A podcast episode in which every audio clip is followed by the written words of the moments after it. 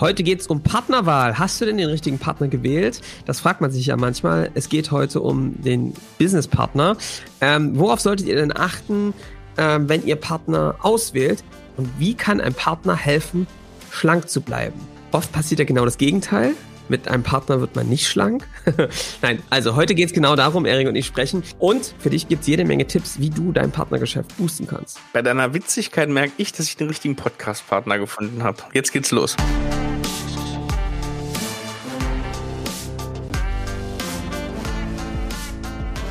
Willkommen zum Scaling Champions Podcast. Konkrete Tipps und Werkzeuge für die Skalierung deines IT-Unternehmens. Hier bekommst du komprimiertes Erfahrungswissen aus über 80 Skalierungsprojekten pro Jahr. Zusammengestellt von Johannes Rasch und Erik Osselmann.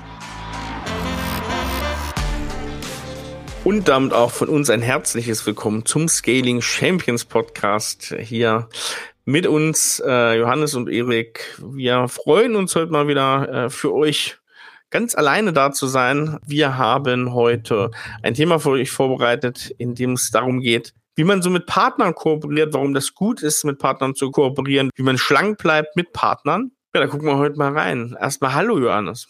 Hallo, lieber Erik. Es freut mich sehr, dass wir mal wieder ähm, zu zweit quatschen. Mhm. Und ja, das ist einfach ein Thema, was, glaube ich, sehr viele ähm, berührt und wo sie sagen, Mensch, da müssen wir doch mal was machen, äh, weil äh, ja, man, glaube ich, an die Grenzen kommt immer mal wieder, dass man merkt, Mensch, wir haben nicht die Ressourcen. Ähm, und wir merken es ja ganz klar auch in den Wunschkundengesprächen, wenn ähm, IT-Unternehmen losgehen, ihre Nische stärker zu definieren, dann ist oft die Frage, ja, sagen wir, was machen wir denn eigentlich, wenn die Kunden uns was sagen, was wir gar nicht können? Und darauf sollten wir halt mal Antworten finden, weil Partner sind ein Schlüssel dafür. Genau. Oder man sieht es auch in der Retrospektive natürlich, wenn Bauchläden entstehen, weil Partnerschaften sind auch genau der Grund, wie man solche Bauchläden zukünftig vermeidet. Deswegen. Genau, wenn man sie richtig einsetzt, das kann auch genau. dazu führen, dass man total Bauchladen bekommt. Mhm.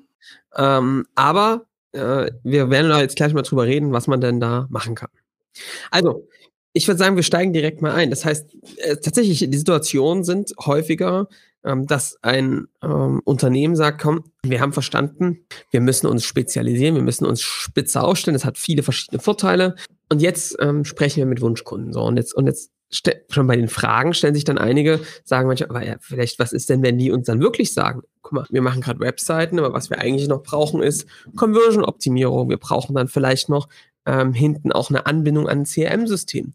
Oder was ist denn, wenn jemand sagt, ja, ERP-System ist ein Thema, aber es muss auch eine Verknüpfung in die anderen Systeme rein sein. Wir brauchen da vielleicht noch irgendwie auch eine grundsätzliche Lösung, wie wir Integration machen. Was ist denn, wenn so jemand ähm, etwas ne, in so einem Wunschkundengespräch so Kunden sowas uns sagen? Und da gibt es schon so einen vorauseilenden Gehorsam, dass man sagt, oh Gott, oh Gott, dann sollte man doch die Frage gar nicht so stellen, wenn dann sowas passieren kann, weil dann wecken wir da vielleicht Begehrlichkeiten beim Kunden. Das ist so ein bisschen die Straußentaktik, ne, Erik? Also wenn ich das nicht hören will, dann einfach einen Kopf in den Sand stecken Mhm. Und dann hört das, also gibt es das ja auch nicht. Ne? Ja. So. Wenn der Kunde das nie gesagt hat, dann existiert das ja auch nicht. Deswegen bleiben viele eben auf ihrem, ganz, ganz spitz auf ihrem Thema und verlieren so ein bisschen rechts und links ähm, ja, den Blickwinkel dafür. Ne? So, also das ist so ein Problem. Und das andere ist eben, dass, glaube ich, dass viele ähm, Partnerschaften wirklich eingehen unter dem Wunsch, Kunden zu gewinnen, sich gegenseitig zu empfehlen, aber eben häufig Partnerschaften auch auf so einem in manchmal so einer schmutzigen Ecke stehen, weil es eben oft nicht so gut funktioniert, weil man selbst vielleicht nicht so viele Kunden haben, weil diese Flüsse nicht so passieren, weil es sehr aufwendig ist in der Zusammenarbeit.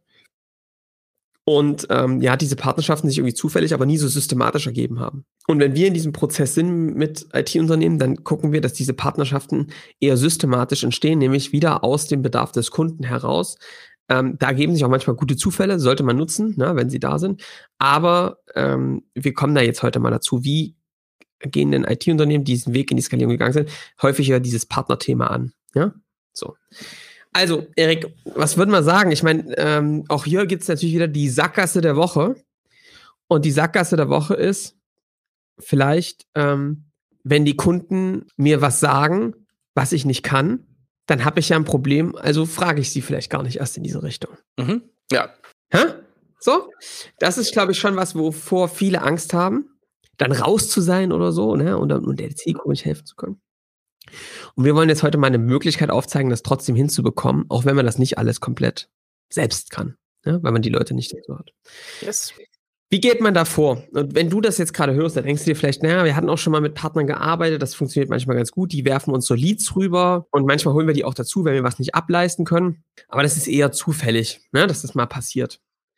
Und was ich im ersten Schritt mal machen würde, wäre mal rauszuzoomen. Also wenn ihr vielleicht gerade in diesem Prozess seid, eure Nische stärker zu definieren, ähm, dann ist das sowieso so, dass du natürlich da systematisch drauf guckst. Aber wenn du dich jetzt fragst, sag mal, kann dem Partner helfen uns, dass wir schlank bleiben, ähm, dann würde ich da mal drauf gucken.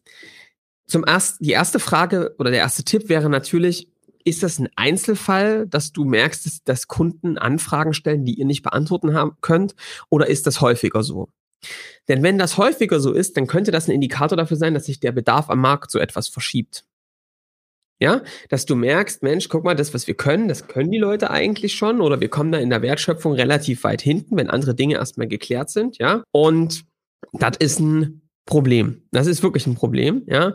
Dass es immer erstmal zum Beispiel einen Partner braucht, damit du anfangen kannst. Da würde ich drauf achten. Und das sich mal zu überlegen, entsteht das immer mal oder ist das wirklich eine Systematik? Wenn ihr Wunschkundengespräche gerade führt mit eurer Zielgruppe, dann werdet ihr, solltet ihr wirklich sehr offen reinfragen, was sind eigentlich die Challenges, ne? Und auch mal dieses beschreiben, wo stehen die gerade insgesamt, ganzheitlich mit ihrer IT als Unternehmen, was sind so die Themen und wo wollen die denn eigentlich hin? Was glaubt ihr, wo die hin sollten? Auch mit denen, wenn ihr schon mal mit Champions gesprochen habt aus dieser Nische, was haben die denn getan, um da hochzukommen?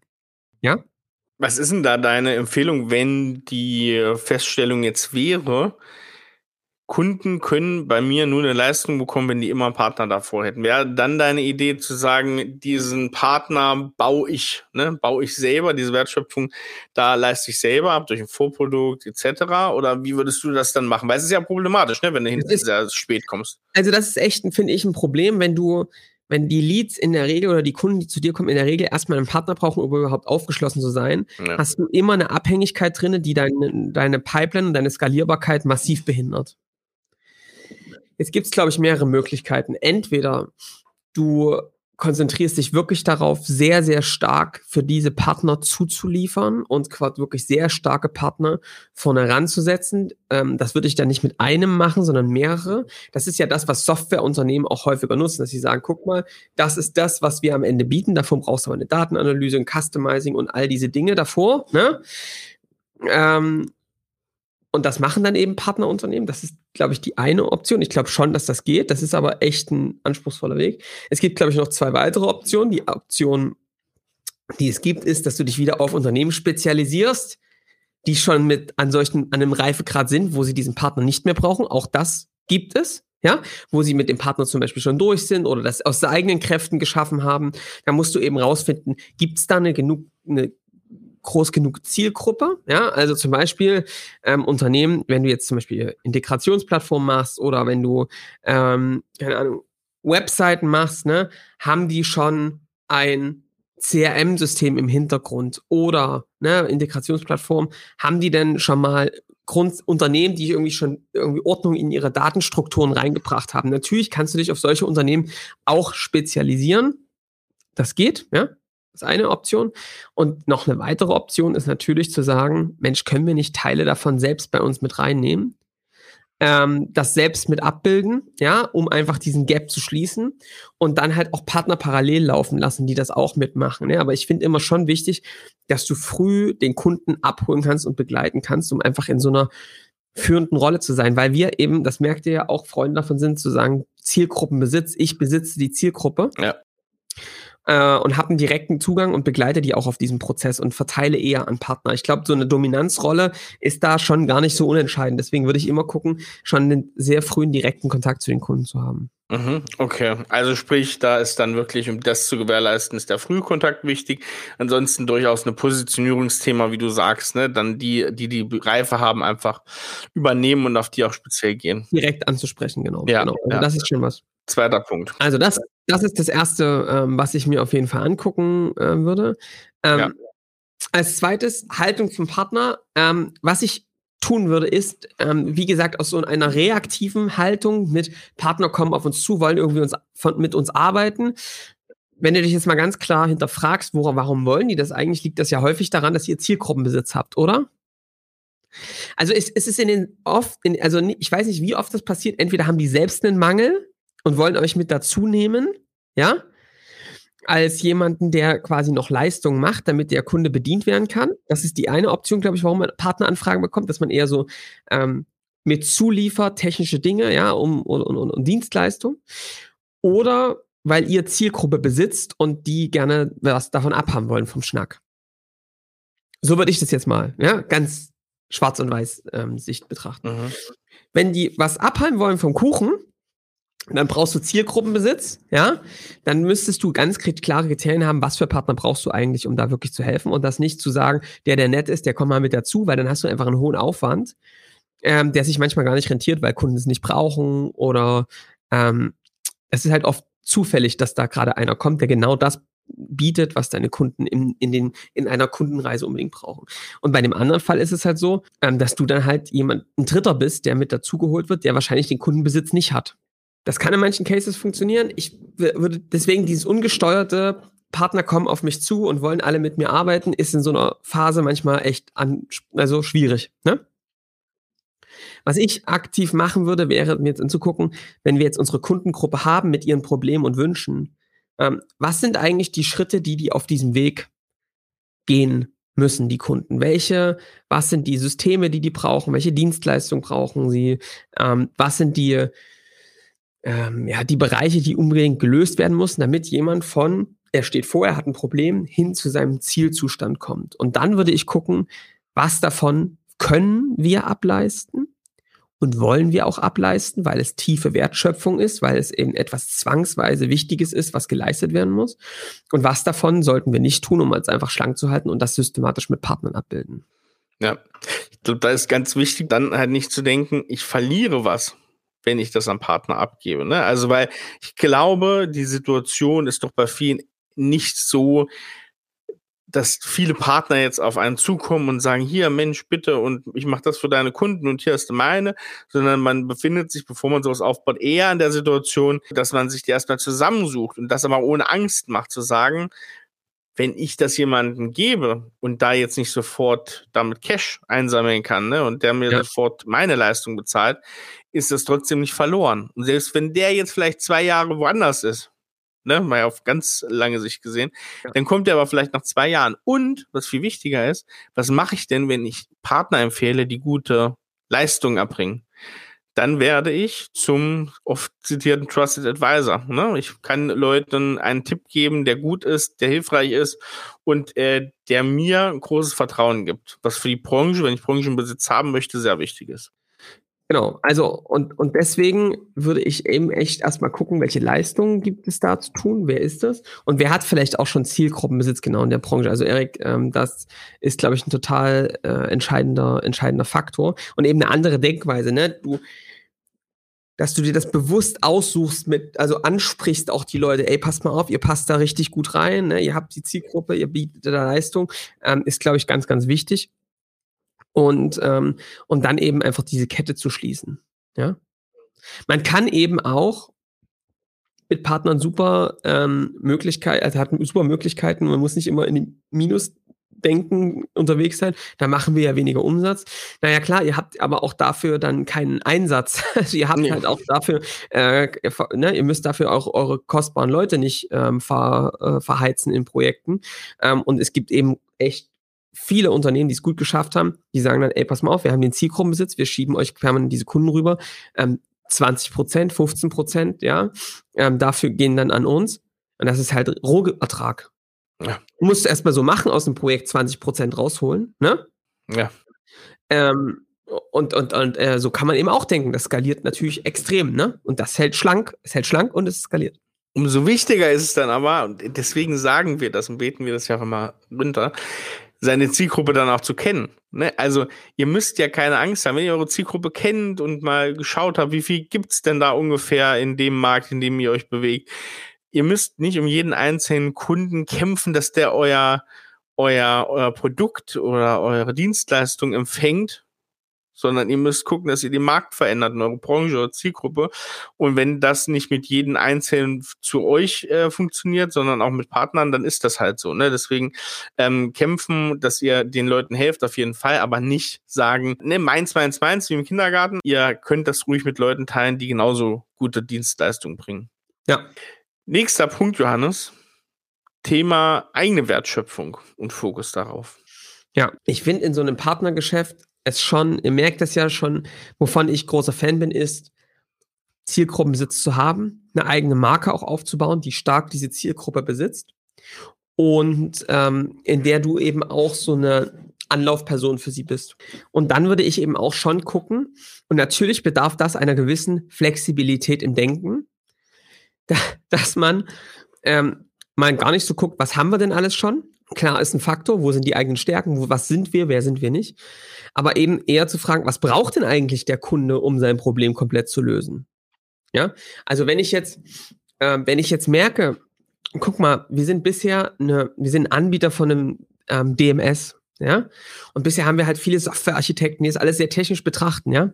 Und ich merke aber, es kommen die wenigsten Kunden, die schon mit Sollprozessen um die Ecke kommen. Es sind die wenigsten Kunden, die schon ähm, auch eine Auswahl an Lösungen getroffen haben. Und es sind die wenigsten Kunden, die irgendwie auch eine saubere Datenqualität und auch eine saubere Qualität an Dokumenten da liegen haben. Da kann ich natürlich sagen, ja, aber wir sind nun mal Softwarearchitekten, das können wir nicht. Und dann hast du eben zwei Wahlen. Entweder du sagst, darauf konzentrieren wir uns, wir suchen uns Partner davor, da haben wir euch beschrieben gerade, was das Problem sein könnte, dass du eben keinen frühen direkten Kontakt hast, ja. Da musst du dir eine andere Partnerstruktur aufbauen. Und ich bin trotzdem, muss ich dir ganz ehrlich sagen, ein Freund davon zu sagen, ey, dann brauchen wir eben eine kleine Consulting-Einheit, die das macht mit Kunden. Und zwar aus mehreren Gründen. Einerseits, um es selbst zu lernen. Was brauchen den Kunden? Kann man das systematisieren, dieses Consulting? Kann man das denn standardisieren? Kann man vielleicht dann Dinge davon irgendwann mehr ins Produkt reinnehmen, dass es vielleicht sogar einfacher geht, wenn das gerade so ein Riesenproblem ist? Können wir das vielleicht auch als eine standardisierte Wertschöpfung anbieten, dieses Consulting? Und ey, Leute, solche Unternehmen soll es geben, die das hinbekommen haben, ja, dass ihre Prozesse, dass sie die Prozessaufnahmen, weil sie einfach in der Branche unterwegs sind, dass sie schon mit Sollprozessen um, äh, um die Ecke kommen und die eben dann noch ein bisschen customizen, aber damit einen riesen Effekt haben für ihre Kunden. Werbung. Die heutige Folge wird euch präsentiert von IBM iX. Wer ist IBM iX? IBM iX ist die Experience Agency von IBM. Und das wird vielleicht dem einen oder anderen was sagen. Ja, gar nicht unbekannt, die Kollegen und Kolleginnen. Worum geht's hier? Also IBM iX sind die Partner, um digitale Experiences zu bauen. Das heißt, wenn ihr eure digitalen Prozesse, Produkte oder ganz neue Erlebnisse schaffen wollt, haben Sie Spezialisten an der Hand, um das alles auf einem Niveau zu machen, diese digitalen Erlebnisse, diese digitalen Räume, womit ihr vielleicht mit Bordmitteln gar nicht in der Lage werdet und was vielleicht auch gar nicht euer Kerngeschäft. Und genau aus diesem Grund gibt es IBM iX. Sie designen mit euch die Experience und gucken sich an, wie kann man diese Kundenbeziehung noch besser gestalten, digitaler gestalten, einfach so modern, ja, dass es ansprechend für alle Seiten ist und die Kommunikation auch aufs nächste Level bringen. Und dafür erfinden sie mit euch euer Business neu. Das ist die Idee des Ganzen. Sie haben weltweit Experten, die sie mit in dieses Netzwerk reinziehen und sind auf jeden Fall ein super Partner, wenn ihr das Ganze auf ein neues Level bringen wollt. Wenn das für euch passt, dann schaut euch das Ganze jetzt mal an unter www.ibmix.de und jetzt geht's weiter mit der Folge. So, also sich das anzugucken, es zu lernen und zu überlegen, können wir das nicht mit reinnehmen, wenn das so ein Riesenproblem bei den Kunden ist? Ja, würde ich mir überlegen, weil es hat nämlich noch einen zweiten Effekt, wenn du sowas kannst. Ähm, du kannst damit natürlich einen anderen Partnervertrieb aufbauen. Es kann also auch eine Überlegung sein, dass du sagst, wir machen das jetzt mal, um zu verstehen, wie es geht, weil dann können wir das nämlich unseren Partnern zeigen und auch die ausbilden und coachen. Also wenn du irgendwann sagst, ey, irgendwann wird es so sein, dass wir Consulting-Partner davor haben, die das machen, ja, dann würde ich trotzdem das versuchen, selbst erstmal zu lernen, weil du sonst immer von denen abhängig bist. Das kann man irgendwann machen, aber ey, eat your own dog food. Wenn du das selbst nicht kannst, ist es echt schwer, das zu vermitteln. Und deswegen würde ich immer raten, ähm, sowas selbst aufzubauen, gerade wenn es so notwendig ist, um euer Angebot, um euer Produkt zu nutzen. Ja. Und da spielt nochmal, glaube ich, auch mit rein, den extremen Fokus auf das, was ihr, was ihr beim Kunden leistet, immer klar zu haben. Wenn ihr euch das anguckt, wie du gerade beschrieben hast, Johannes, dann kann eure Position in dieser Kette, in dieser Leistungskette nie schwanken. Also der kann ausgebaut werden, wie du gerade sagtest, ne? Der kann hinten raus ein bisschen vielleicht ausgedehnt werden. Der muss aber immer klar sein, weil dann könnt ihr euch wie so eine Art Netz aufbauen, ne? Dann könnt ihr euch so die, die Sachen wirklich vorne dran, hinten dran, wie auch immer, oben drüber hinspinnen, wie es, wie es ist. Und dafür ist eure Position extrem wichtig. Deswegen glaube ich auch von der Phase, wann geht man so ein Ding an, so ein Partner, ja nicht Vertrieb, aber Partner, Kooperation, da würde ich zum Zeitpunkt rangehen, wenn das wirklich knallhart und fest ist. Also wenn wirklich die Wunschkundeninterviews geführt sind, wenn die ersten Projekte oder Produkte verkauft sind und das wirklich straight ist, oder Johannes? Ja, so richtig, ich würde es erstmal selbst, ich würde es erstmal selbst aufbauen. Ja. Ähm, und dann so langsam hochfahren. Ja. Was halt einfach gefährlich ist, ist, also es gibt ein Dead End bei Partnervertrieb, mhm. richtig? Und bei Partnern ist nämlich, wenn dein Vertrieb, wenn dein Kundenstrom davon abhängig ist, die Partner performen und du dann selbst, ich sag das jetzt mal salopp, ja, ähm, deine eigenen Eier abgegeben hast. Mhm. Wenn du das nicht mehr unter Kontrolle hast, wenn du das selbst nicht kannst, sondern immer mehr auf diese Partner einprügeln musst, nach dem Motto, wir brauchen mehr Kunden, na, hier, das, du hast keine Wirkung. Deswegen ist es sinnvoll, das zu einem gewissen Punkt zu machen. Und wenn man das Game durchgespielt hat, dann kann man das Stück für Stück übergeben. Ähm, du hast aber diese Kompetenzen im Unternehmen, dass du das immer noch selbst kannst.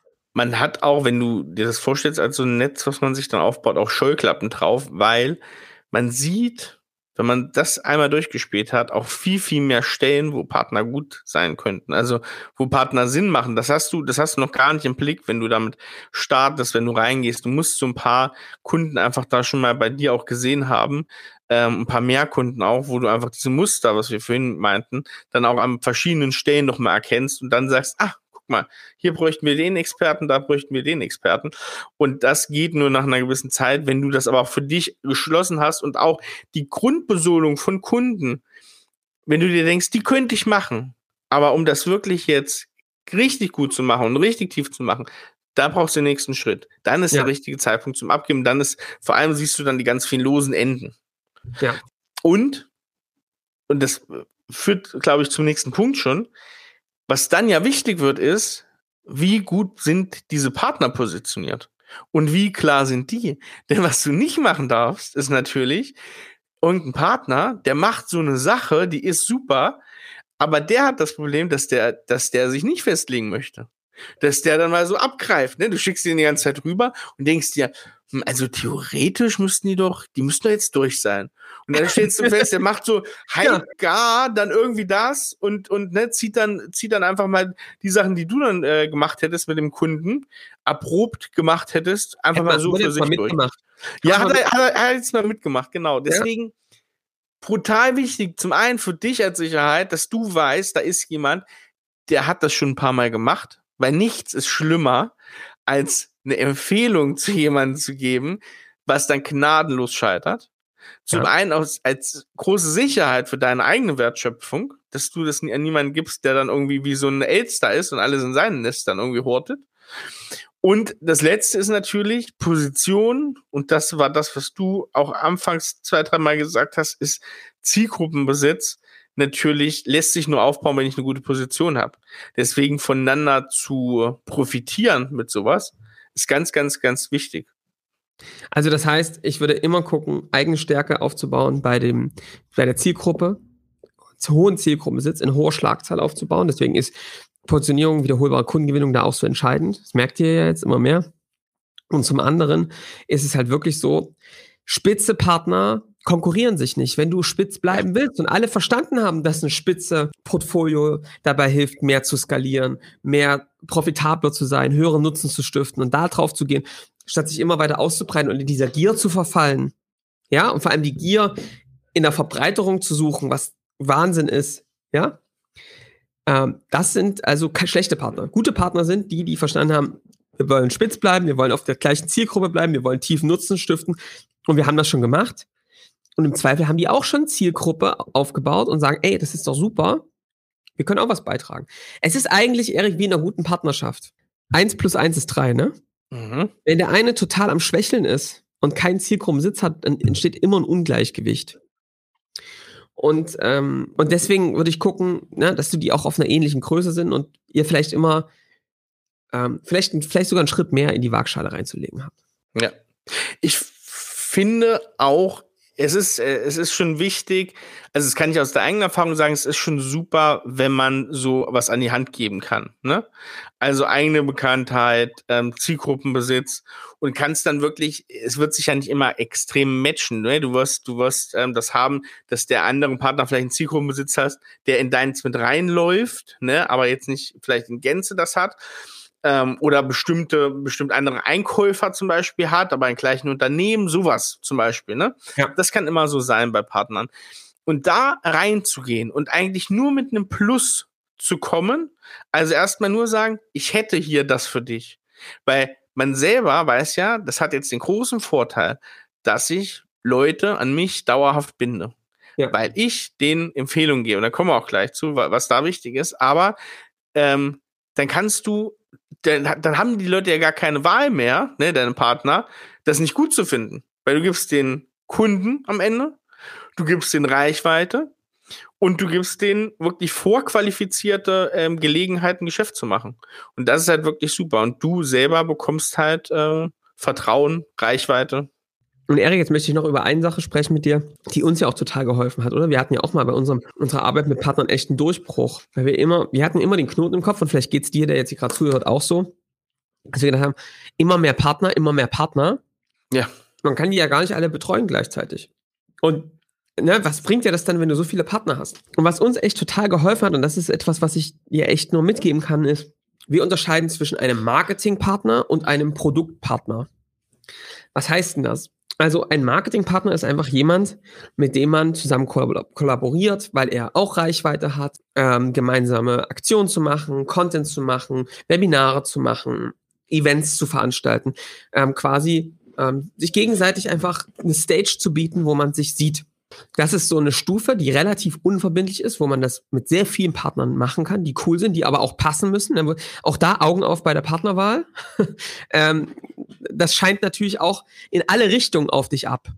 Sowohl positiv als auch negativ, wenn der nicht so gut ne, passt in deine Zielgruppe zum Beispiel. Ähm, so, und bei Marketingpartnern kann man eben schon, glaube ich, auch jede Menge Partner ansprechen und jede Menge Sichtbarkeit aufmachen und diese Rucksacktaktik gemeinsam miteinander machen, weil man dadurch eben schon ähm, ja eine Möglichkeit hat, eine hohe Dichte an Wunschkunden zu erreichen. So, das finde ich legitim und da kann man eben auch, wenn man selbst Reichweite hat, einiges mitgeben. Das ist so das eine. Und dann gibt es Produktpartner für uns und das ähm, für sowohl für Marketingpartner als auch für Pro Produktpartner haben wir ganz klare Kriterien äh, definiert, mit wem machen wir was weil ähm, auch das ist natürlich alles mit Aufwand verbunden. Bei einem Marketingpartner ist es bestimmt erstmal weniger als bei einem Produktpartner, aber trotzdem nicht zu verachten. Und bei uns ist es dann so, das ist ganz transparent, ähm, dass wir dann gucken, wenn jetzt gut funktioniert hat, also mit dem Marketing, man das mal miteinander gemacht hat, dann mal im nächsten Schritt zu gucken, könnte das denn auch für eine Produktpartnerschaft gut passen? Ähm, und dann mal so ähm, ganz bewusst mal einen, einen Vertrag zu machen, wo man sagt, hier, guck mal, ähm, so geben wir uns mal, ähm, ich gebe euch mal da, wir geben euch da jetzt mal einen Kunden rüber oder ihr uns und wir testen das mal an zwei, drei Beispielen, gucken mal, dass wir den Prozess erstmal händisch ein bisschen aufbauen, dass wir gucken, ne, wie das funktioniert, auch mit bewusst mehr Kommunikation, damit das eben gut funktioniert. Ja. Ähm, und dann schauen wir erstmal, wie das so auf so einer eher lockeren Art funktioniert. Und erst wenn diese Stage funktioniert hat, dann gehen wir in Stufe zwei wo man sagt, okay, können wir das jetzt noch enger miteinander verknüpfen, noch höher automatisieren? Und dann ist es genau das, was ich meine. Für einen, wenn du wirklich dann in so eine Richtung Plattform Ökosystem denkst, dann muss sich das für den Kunden eigentlich nicht anfühlen, das hätte jetzt mit mehreren Partnern zu tun, sondern dass es wirklich ineinander übergeht, ne? dass man Dinge nicht wiederholt mal macht, dass man nicht eine Persona nochmal baut, dass man auf die Wunschkundengespräche zum Beispiel aufbauen kann. Das sind so Dinge, auf die wir eben achten, dass es sich anfühlt wie aus einem Guss und dass man schon weiß, wofür man das getan hat und nicht nochmal irgendwie nochmal was machen muss oder wiederholen muss. Das wäre jetzt irgendwie doof, ne? Ja, du hast ja gerade schon was reingeworfen, ne? Plattform, Fabrik, ja. wie auch immer. Äh, das ist ja am Ende das hehre Ziel dahinter. Ne? Du verbreiterst dein Geschäft, deine Sichtbarkeit, das ist alles klar, aber auf Dauer gesehen, wenn du das gut spielst, wenn du das sehr konzentriert machst, hast du natürlich die Chance, irgendwann wie eine Plattform zu agieren. Ne? Du ja. hast, brauchst eine zentrale Wertschöpfung, das haben wir gesagt. Ähm, dein Nutzen muss zentral da liegen, aber du kannst dich irgendwann verbreitern und wirst dann von beiden Seiten ja sehr, sehr attraktiv von Partnerseiten wirst du sehr attraktiv, weil jeder möchte natürlich seine Nische bei dir dann besetzen, auf deiner Plattform, ne? gerade mhm. wenn das nach außen strahlt. Und die Kunden werden natürlich auch interessant, weil sie haben das, was sich viele erhoffen, wenn sie schreiben, wir sind eine Full-Service-Agentur zum Beispiel. Ja. Dann denken sie, oh, da kommt ein Kunde auf mich zu, weil er das gesamte Spektrum bekommt. Ja, ne? das ist natürlich, und genau so kannst du spielen, aber auch mit Sinn spielen. Und auch mit, klar kommuniziert, zu sagen, Exakt. ey, das sind wir nicht. Wir sind nicht die, die alles können. Ähm, wir sind nicht Elektriker, ähm, Sanitär, ne, Trockenbau, sondern ja. wir sind die Architekten und wir können das Gewerk Innenausbau zum Beispiel mhm. noch extrem gut dabei. Ja, aber für alles andere haben wir die richtig geilen Partner und wir gehen als ein Team rein.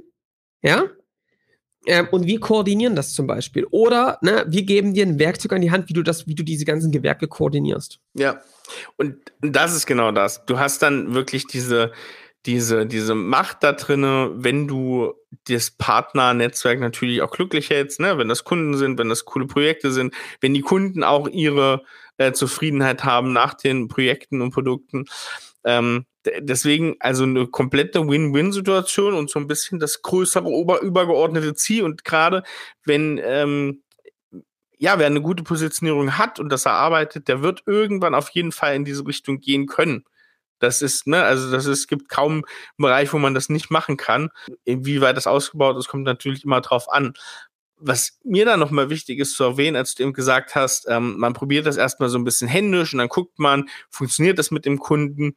Das wird natürlich sowohl für euch, wenn ihr Partner seid, als auch wenn ihr euch Partner reinholt, äh, könnt ihr schon denken, wann es leichter wird. Nämlich, da wird es natürlich leichter mit klaren Produkten.